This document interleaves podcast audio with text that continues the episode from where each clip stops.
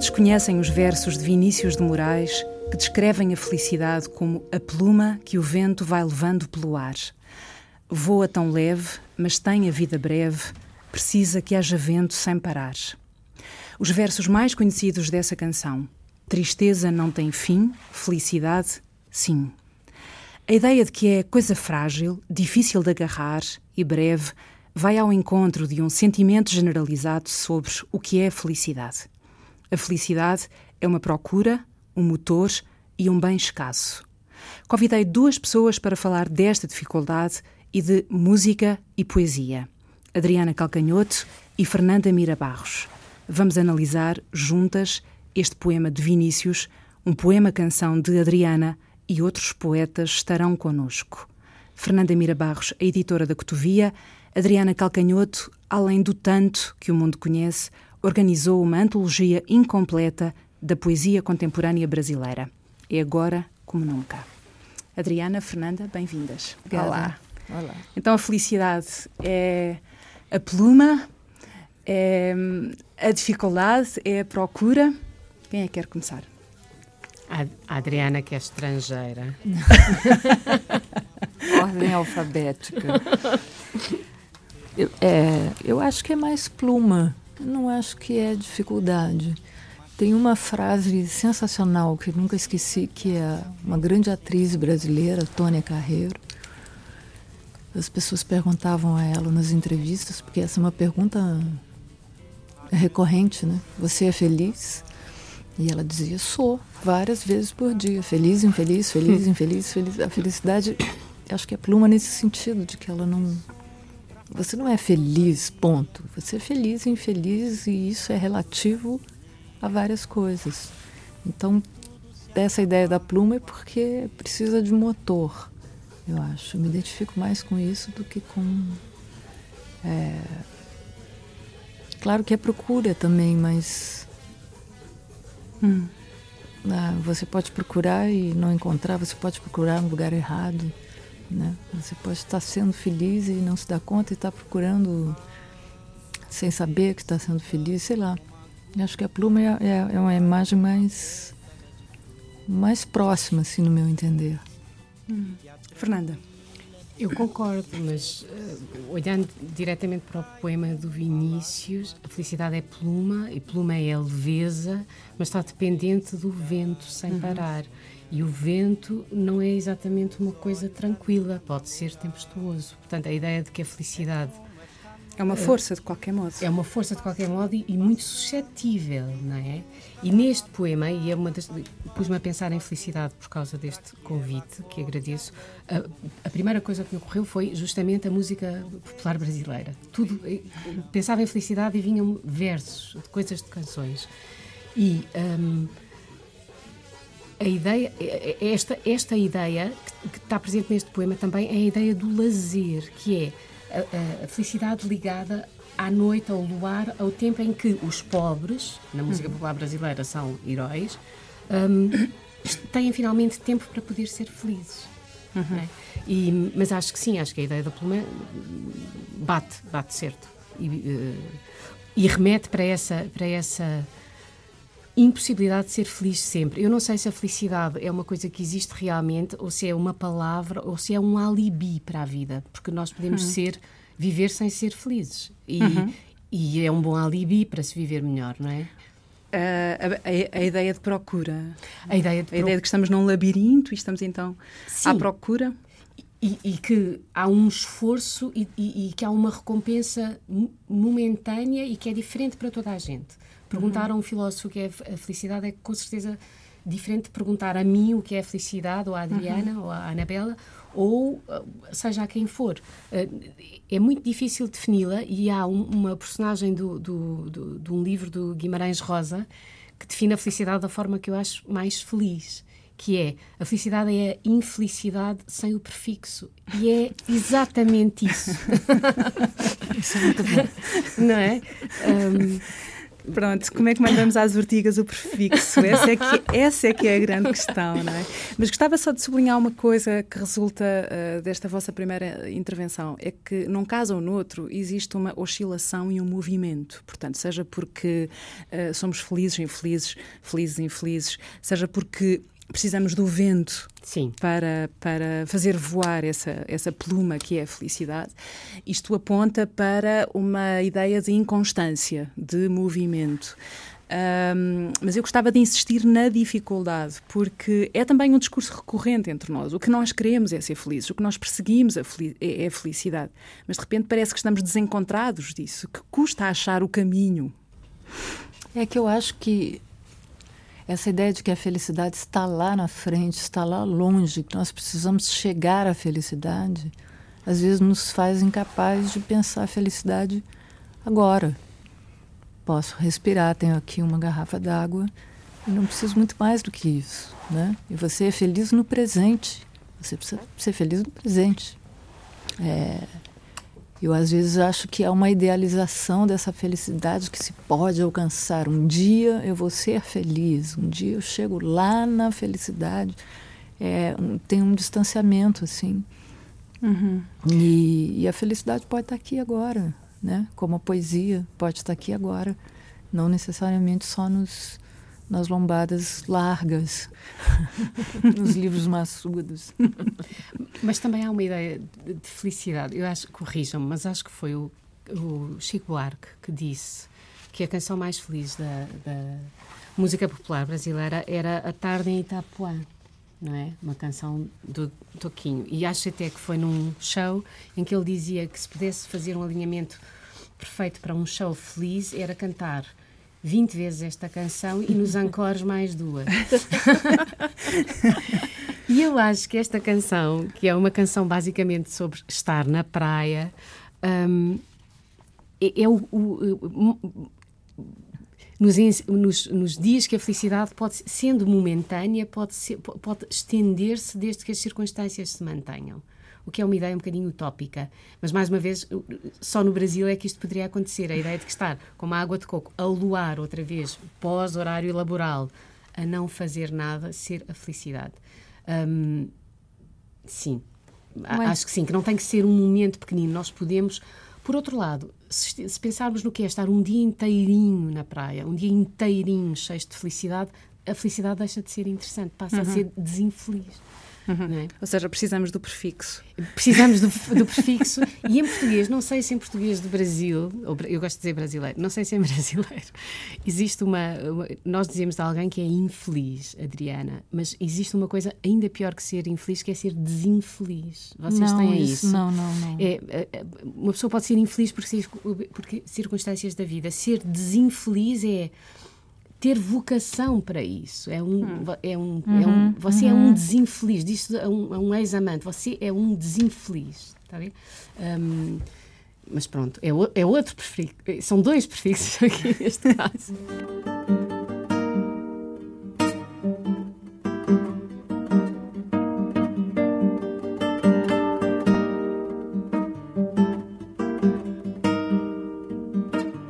Um velho calção de banho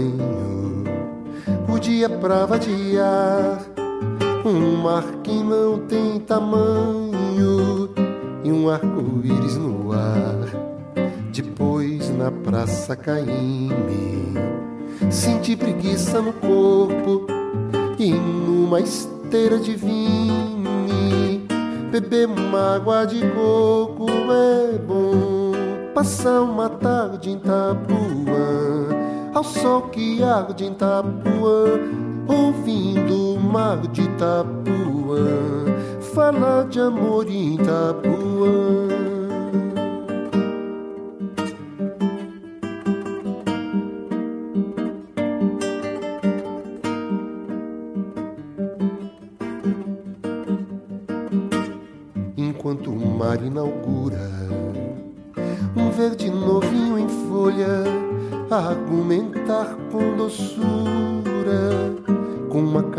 Cachaça de rolha e com o olhar esquecido.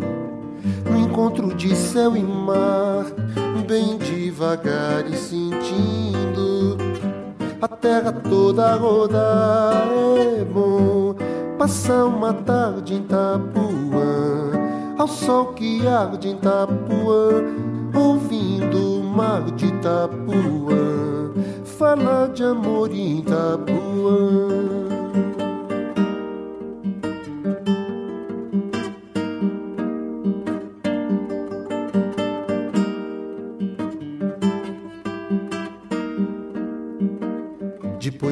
Sentir o arrepio do vento que a noite traz. E o disque disque macio que brota dos coqueirais. E nos espaços serenos, sem ontem nem amanhã, dormir nos braços morenos.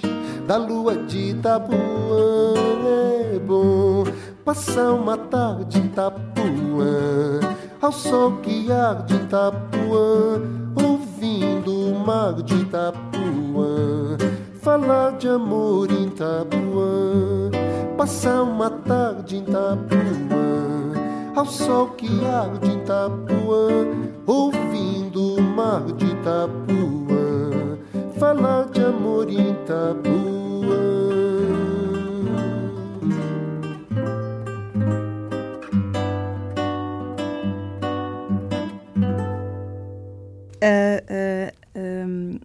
Gostava de ir ao encontro dessas lombadas finas e do agora, para falarmos um pouco uh, desta antologia organizada pela Adriana.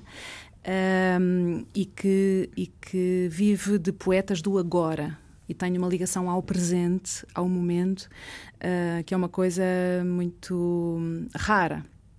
Uh, aliás, o, o, o, texto que escreve na nota introdutória tem por título De Dentro do Agora. É?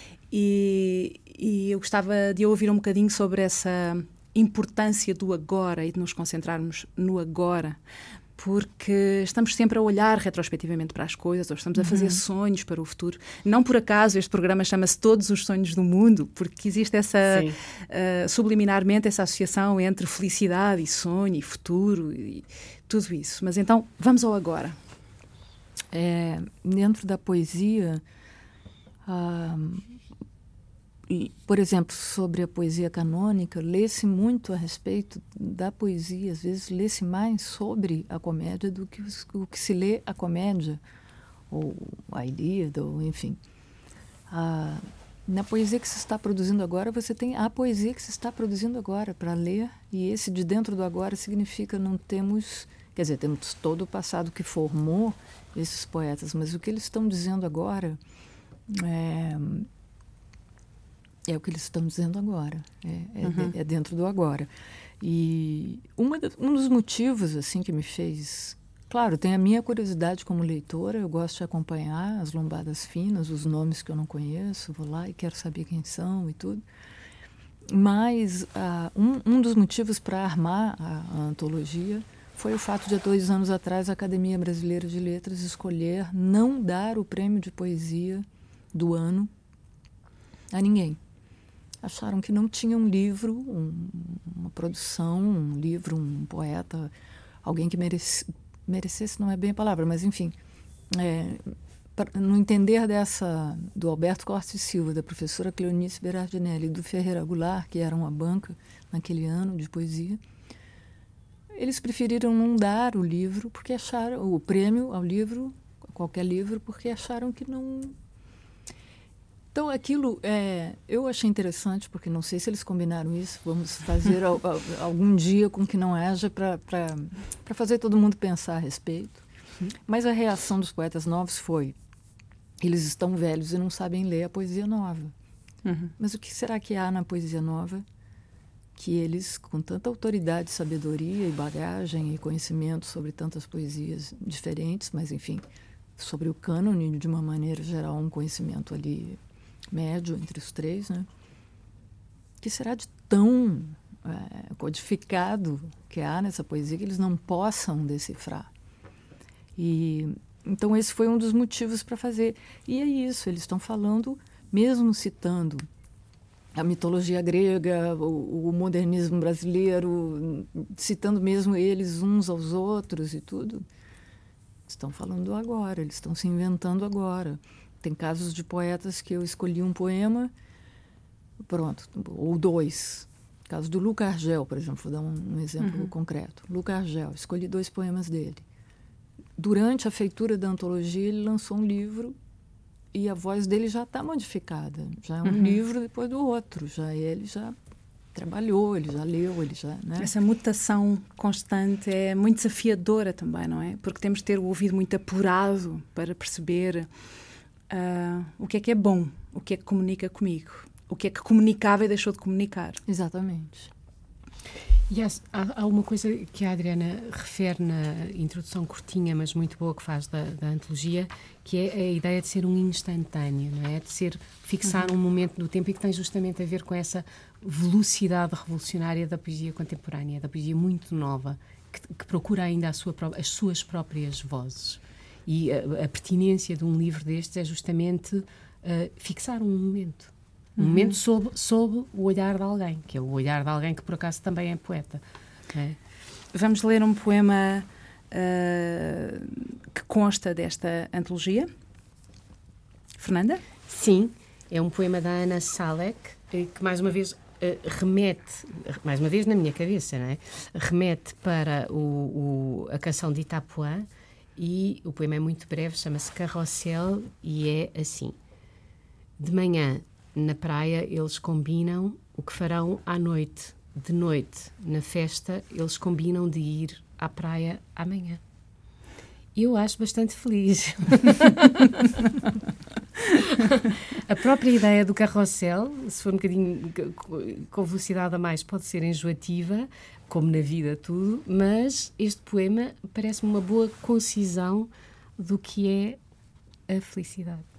Eu gostava de ouvir a Adriana ler também, depois desta leitura tão bonita da, da Fernanda, mas há de facto uma música diferente. Ah, e, claro. a, e a poesia é música. É, é, claro. Então é para perceber como é que soa. Vou, vou ficar tímida, porque ela leu muito bem. Disparado. Carrossel. De manhã, na praia, eles combinam o que farão à noite.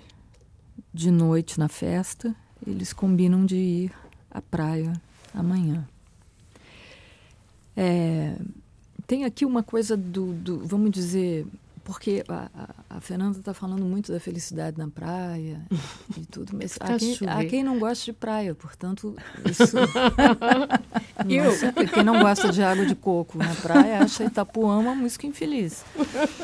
Você, quase. O que eu acho aqui é essa, vamos dizer, essa certa pensei agora em Alberto Caeiro, é, essa certa ignorância da vida, é, dos conceitos, dos pensamentos, da, da, das torturas sobre o, o, destino, sobre a condição humana e tudo isso. É, muitas vezes a felicidade está tá nisso, né? na falta de conhecimento do que venha a ser a felicidade, ou a busca da felicidade, ou esse tipo de coisa. Eu acho que esse poema é emblemático disso? Uh, a minha reme uh, uh, remete-me para a leveza, mais do que tudo. E sim, completamente, estou completamente de acordo com a Adriana, com essa quase inconsciência sim. e com essa vertigem também que está no carrossel. Portanto, estamos. Uhum. e a repetição pueril, não é? Uhum, o ritmo, uhum. a cadência pueril, é uma coisa assim. E uma coisa encadeia na outra. Sim. Não é? Porque os planos que eles fazem de manhã na praia são de encontrar na festa à noite e os planos que eles fazem na festa são de encontrar no dia seguinte Além de na que praia. é também de uma liberdade enorme, porque uhum. nós não sabemos o que é que esses planos incluem. Podem, por isso, simplesmente, não incluir um e o outro, não é? Uhum. Pode ser uma coisa muito mais abrangente, mas isso, enfim. Uhum. Para mim parece um pesadelo. Acordar de manhã, não bastando, ir à praia e à noite ir a uma festa. Porque parece que falta enredo, parece que falta enredo. Eh, bom, vai-me outra vez à ideia uh, o prefixo. É? Nós precisamos dessa uh, dificuldade, dessa, desse grão de angústia, pelo menos, de qualquer coisa que, que constitui um objetivo que temos de superar. Eu acho que sim, porque não? é a nossa natureza. Hoje em dia não faz sentido, dizem as pessoas muito evoluídas, que já não se fala em natureza humana. Eu acho que existe uma natureza humana, ou várias, mas acho que é da nossa natureza termos uma tendência para a tristeza. Um, sendo que não sei se tristeza é o antónimo de felicidade. Não sei se tristeza é sinónimo de infelicidade. Mas Uh, nós precisamos disso, nós é assim que evoluímos, não é? Se, se a vida fosse este carrossel, então não teríamos provavelmente inventado a roda, não é? Porque não era preciso. Uh, uh, e há uma necessidade de evolução, em sentido muito amplo, que é sempre no sentido de melhorar. E melhorar é capaz também de não ser uma má definição de felicidade. Se pensarmos, por exemplo, em termos clínicos, o que é progredir, o que é estar insatisfeito ou infeliz com o que se tem e o que é progredir é alcançar algo melhor que permita a outras pessoas uma vida melhor. É permitir mais felicidade, é, é permitir um bocadinho mais de felicidade. E, e, e nós funcionamos por, por, por antagonismos. É? Uhum. Nós não estaríamos a falar de felicidade se não existisse o bendito prefixo, ou o maldito prefixo. É? Uhum. Uh, sim, acho que sim, acho que precisamos disso. Aliás, a ideia de uma pessoa eternamente feliz é a ideia de um pobre de espírito. Exatamente. Não é? Exatamente. Um, então, só um parênteses na poesia. Quando é que se sentem felizes? Hum, excelente pergunta. A Adriana não deve ser na praia. Não, não é na praia e nem na festa. nem na festa. Eu acho que me sinto feliz quando, quando por exemplo, não somente, mas agora um exemplo assim que eu penso, é quando um poema consegue me me tirar do lugar, consegue me surpreender, me impactar é, e, portanto, acreditar, acreditar na poesia, acreditar que eu ainda posso me sentir impactada por alguma coisa. Uhum. Fernanda. Um, eu talvez seja um bocadinho mais leviana do que a Adriana. eu sinto-me feliz uh, durante muito pouco tempo, muitas vezes. Uh, com coisas pequeninas, mas isso também tem a ver com o meu trajeto de vida, que é justamente um, tra um trajeto de momentos já uh, de grande sofrimento. Portanto, aprendi a, a, ser feliz, obrigo-me a ser feliz. E sou feliz. Obrigo-me a ser feliz? Isso, Sim. isso existe ah, e é claro. possível? Nem sempre. Assim como uma há disciplina. Dias em que, há dias em que posso repetir hoje, vou ser feliz, não, não resulta, mas, mas sim, é um é, é como ensinar uma criança, ensinar-nos a nós próprios. É, repito, agora vais fazer isto e porque blá blá blá. E, e funciona um bocadinho. Isto para dizer que tenho, consigo ter uh, muitos momentos pequeninos de felicidade. Este que a Adriana referiu é, é evidente para mim, que é uh, ler uma coisa e ficar entusiasmada no sentido de plena de Deus, não é? Eu não acredito em Deus, mas cheia de, uma, de, um espírito que não é meu e que me preenche e que me completa e que me ensina. Isso é um momento de felicidade para mim. Um contentamento. Um mas, contentamento. Mas isso que você está dizendo, eu acho que o exercício da felicidade é interessante porque uhum. desmistifica essa coisa de que a felicidade está lá longe, que uhum. né, os outros são felizes e tudo. É, é porque eu, é um exercício também. É um exercício também. Eu vejo a quantidade de livros que há à venda sobre como ser feliz. Se uhum. eles funcionassem, não precisava mais de um, né? Claro. Mas uh, uh, a Fernanda levantou uma questão muito interessante, uh, que é nós podemos forçar-nos a ser, a ser felizes. No meu caso, eu tenho que fazer Há pessoas isso. que têm um talento para a felicidade e há outras que não têm esse talento. Sim. Contudo, ele pode ser exercitado. É isso. Pode. É isso que tu achas? Acho, acho que se pode aprender. Acho, acho que querendo se pode aprender qualquer coisa, até física quântica, não é? Portanto, como não aprender a ser feliz? Um, e, e eu consigo, eu sou feliz, por exemplo, eu estou. Irresistível esta eu, eu estou, eu estou muito infeliz porque não consigo cortar as unhas da minha gata, que se chama Maria Vitória Augusta. Estou duas horas. Finalmente, clipe, corto uma unha e é, garanto, um momento de felicidade. Uhum. E, e, e, isto é um exemplo. Uh, um exemplo parvo, mas posso ter exemplos mais inteligentes. Que é, uh, já falei de um livro, uh, ou com música, isso acontece-me, com nos museus, de que eu não sou grande frequentadora, ou, ou, porque os museus são cada vez, vou dizer uma coisa horrível, mas uh, um, os museus tornaram-se de tal maneira democráticos que se torna quase impossível uh, ser feliz dentro de um museu. A não ser uh, num dia em que toda a gente esteja na praia, com a Adriana, por exemplo. Mas nos museus eu já senti momentos de verdadeira felicidade perante uma tela em que, eh, que me deixa sem palavras. Uhum. E pensar como é que tecnicamente é possível, o que ideia está por trás daquilo, como é que naquela época aquilo foi possível. Hum. E são coisas. eh, E aqui acrescento outra coisa que é, tanto no cortar da unha da gata como perante uma tela extraordinária, a felicidade para mim está muito próxima da comoção. Uhum. Muito próxima da comoção. Hum, Isso também é bonito, Não é? porque choramos de infelicidade, raiva, zanga, ah, mas tam- também de emoção E dou-te pura. exemplo, Anabela, um luar. O estereótipo mais irritante para as pessoas cool como nós, não é? Que horror do luar outra vez. Bom, mas, então, mas, apesar disso, eu vou à minha varanda e vejo uma lua e, e posso achar aquilo um momento de felicidade extraordinária. E acho. Uhum. O problema está aí. É que posso e acho. E isso aprende-se. Aprende-se. Adriana ah, cria ah, melhor, mais frequentemente em contextos de felicidade ou infelicidade. É uma pergunta ótima, não, não sei. É, Tende-se a pensar que os momentos de infelicidade são mais produtivos no sentido de que você precisa ir atrás de alguma coisa. Talvez nem seja felicidade, mas você está em busca de alguma coisa, tentando preencher qualquer coisa ou expressar qualquer coisa. De qualquer forma, a felicidade tem esse componente químico. Eu lembro que há anos atrás você me perguntou numa entrevista sobre o que seria felicidade. A Eu- sério? você- Você Não esqueceu. lembro. É. Eu respondi com uma coisa como cascatas de serotonina, uma coisa assim. Respondi de forma química. Porque Acho que corei. Como é que eu fui esquecer isto? Sim, cascatas de, sero- de- Serotonina. de serotonina. É, eu acho que eu respondi uma, uma assim, mais ou menos. É, nesse sentido de que é, você pode treinar a felicidade e tudo, mas nós estamos falando aqui de um ponto de vista de, de uma química média estabelecida.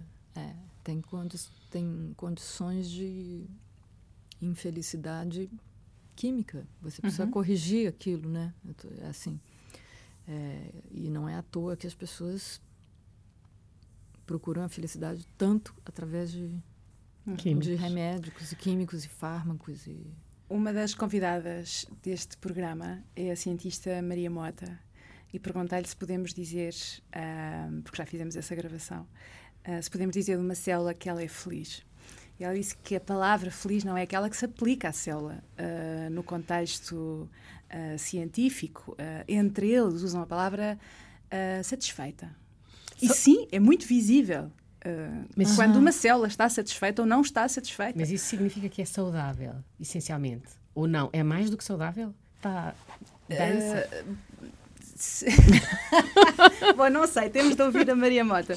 Voltando aos momentos de criação da Adriana, eu escolhi, eu escolhi, eu escolhi a cantada Sim. para, para lermos aqui e para ah, nos debruçarmos sobre este poema. Depois de ter você, para que querer saber que horas são?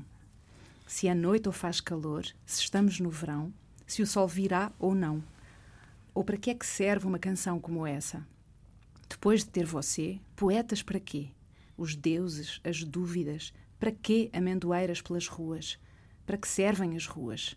Depois de ter você, depois de ter você. É lindo. É É, lindo. sempre lindo. E a gente, isto está, na minha cabeça, está sempre ligado à voz da Adriana e ao violão da, da Adriana. A gente tem a música do poema Sim. acoplada ali. Sim. E é para dizer o quê? O que vos apraz dizer sobre esta cantada? É interessante, você está falando em cantada, a, a canção chama-se cantada, Uhum. que quer dizer é, piropo, né? É, uma coisa assim. Engate também, não é? Sim. As é. duas coisas. Ah, Conquista. a- é, a minha, a minha imagem disso é assim, ah, você está numa mesa de um bar, de um restaurante, você escreve isso num guardanapo e manda entregar na mesa ao lado. Ah, Eu não recusaria. Se o guardanapo estivesse limpo.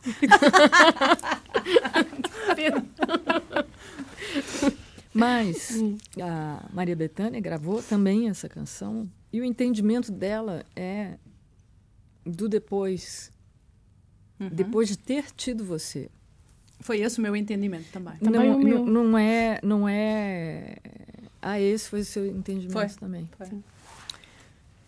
Pois é, isso aqui é uma, é uma vamos dizer, uma, uma promessa de felicidade. Isso aqui são coisas um pouco impossíveis de cumprir, né? Você, você faz isso para chamar atenção. É, se você vai cumprir essas promessas, eu não sei.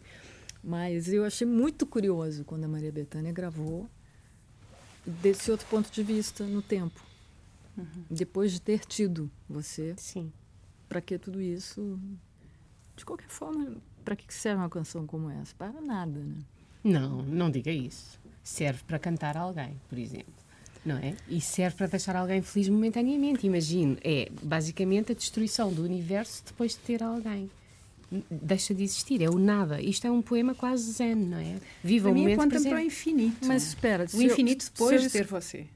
O infinito é uh, uh, já sou plena, já estou prene dessa felicidade, dessa presença. E terrena, porque já, as amendoeiras não fazem Sim. sentido. Terrena e, e não só, os deuses não fazem sentido. As dúvidas, a filosofia não faz sentido. As ruas não fazem, os transportes públicos deixam de fazer sentido.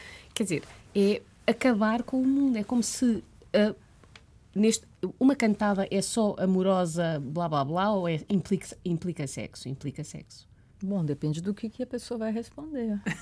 Bom, mas a intenção, digamos assim, é plena. A intenção é plena, mas uh, independente da resposta, tudo isso é...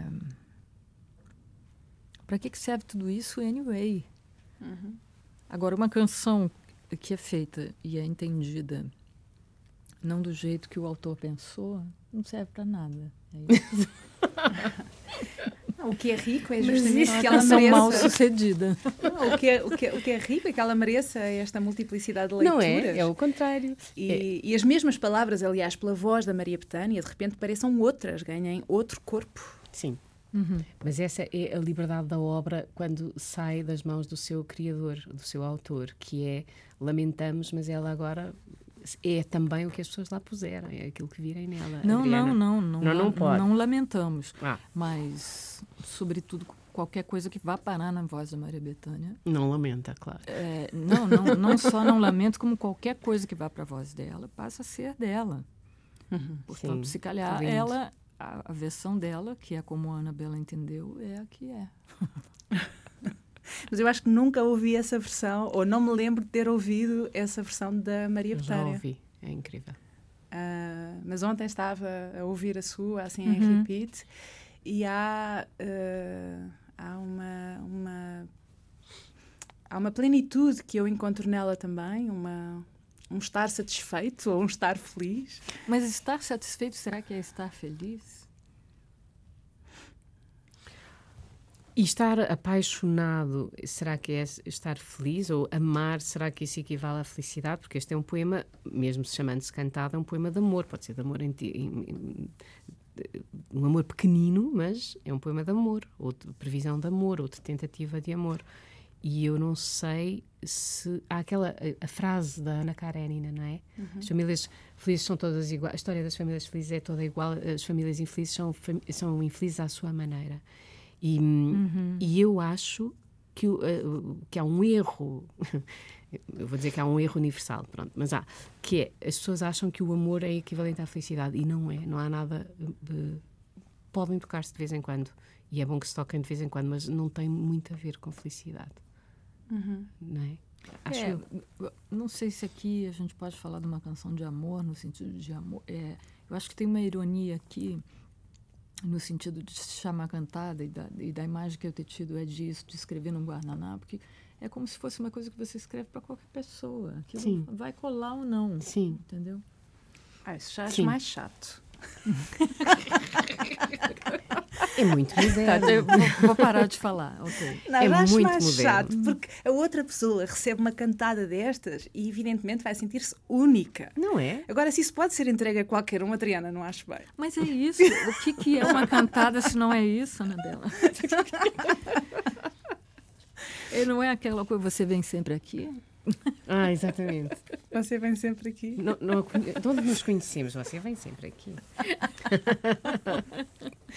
Menina Fernanda. Sim. Queres um, ler o teu poema. adorado, nosso adorado Drummond? Drummond.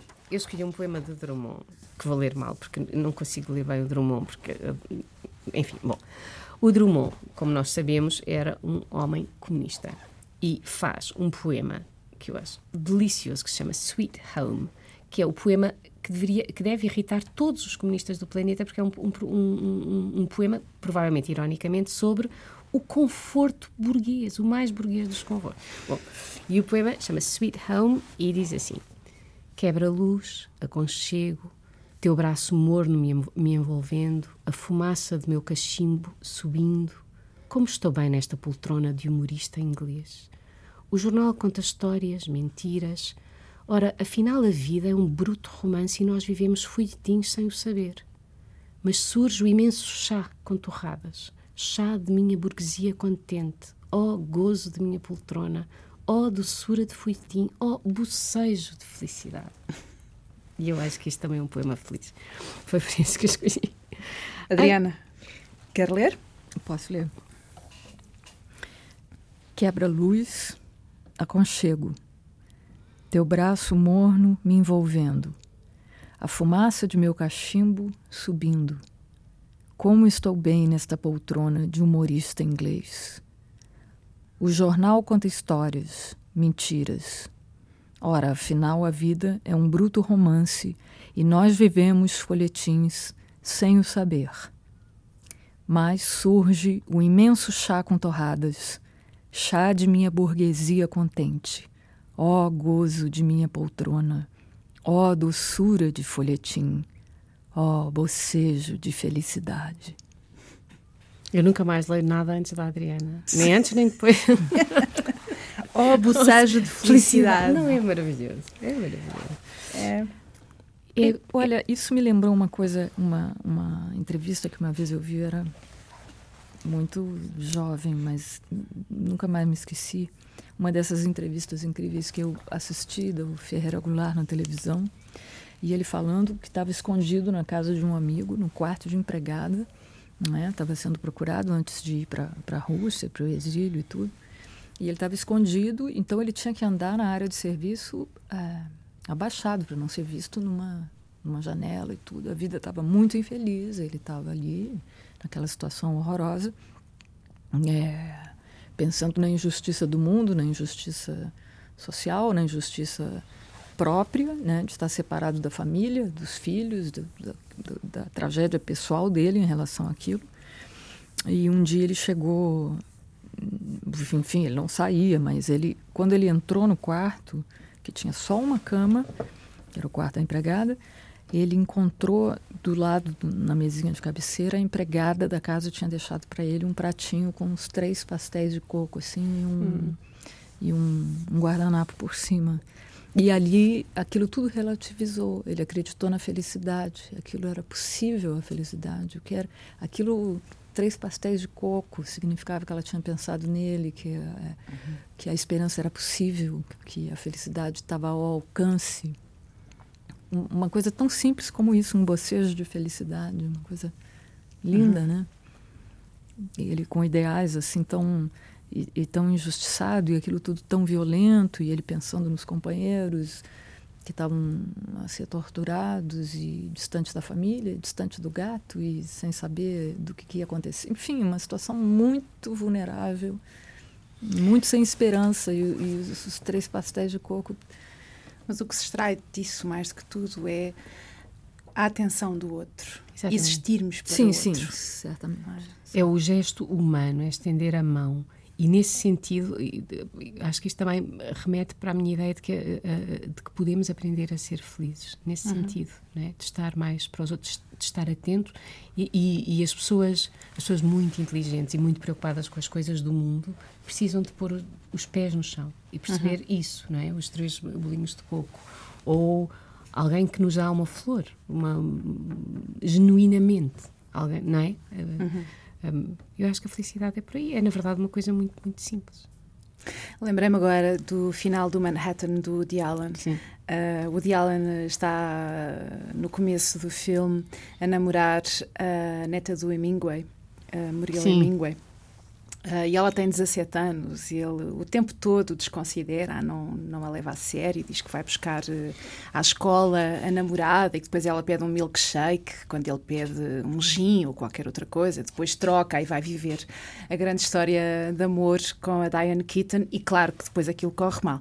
Então ele volta para, para a miúda e ela diz: Não, mas agora eu vou para Londres, vou estudar, já tenho casa lá. E ele diz: Não, não vais, porque lá vais encontrar uns rapazes espadaúdos, vais esquecer-te de mim. E ela diz: Não, são só seis meses, tens de ter mais fé na humanidade. E eu lembro muitas vezes desta fé na humanidade, como esquecemos tão frequentemente. Sim. Um, que é preciso ter fé na humanidade. E na bondade dos estranhos. Não é? Já é outra coisa. Bom, acho que estamos assim a, a terminar. Querem dizer mais alguma coisa? Eu não, acho que já falei mais. Muito obrigada pelo convite, Anabela. Um Não, prazer só quero dizer que quando eu convosco. entro nos hotéis em Portugal e entro no meu quarto e, e tem pastéis de nata me esperando, eu fico infeliz com aquilo, porque eu sei que eu não vou conseguir resistir. E fico pensando por que é que fazem isso comigo, na verdade não gostam de mim. E aí quando eu como os pastéis de nata, a felicidade se apresenta. que lindo. Fernanda Mira Barros, Adriana Calcanhoto. Obrigada, Muito obrigada, obrigada, obrigada. obrigada. Adriana Calcanhoto.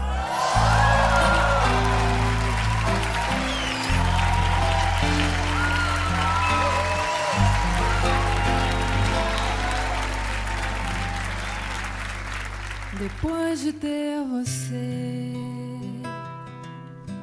pra que querer saber que horas são? Se é noite ou faz calor? Se estamos no verão? Se o sol virá ou não? Ou pra que é que serve uma canção?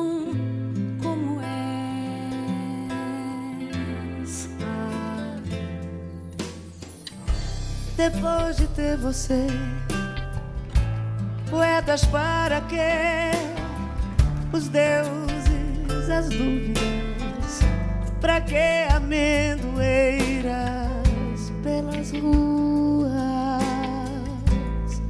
Para que servem as ruas?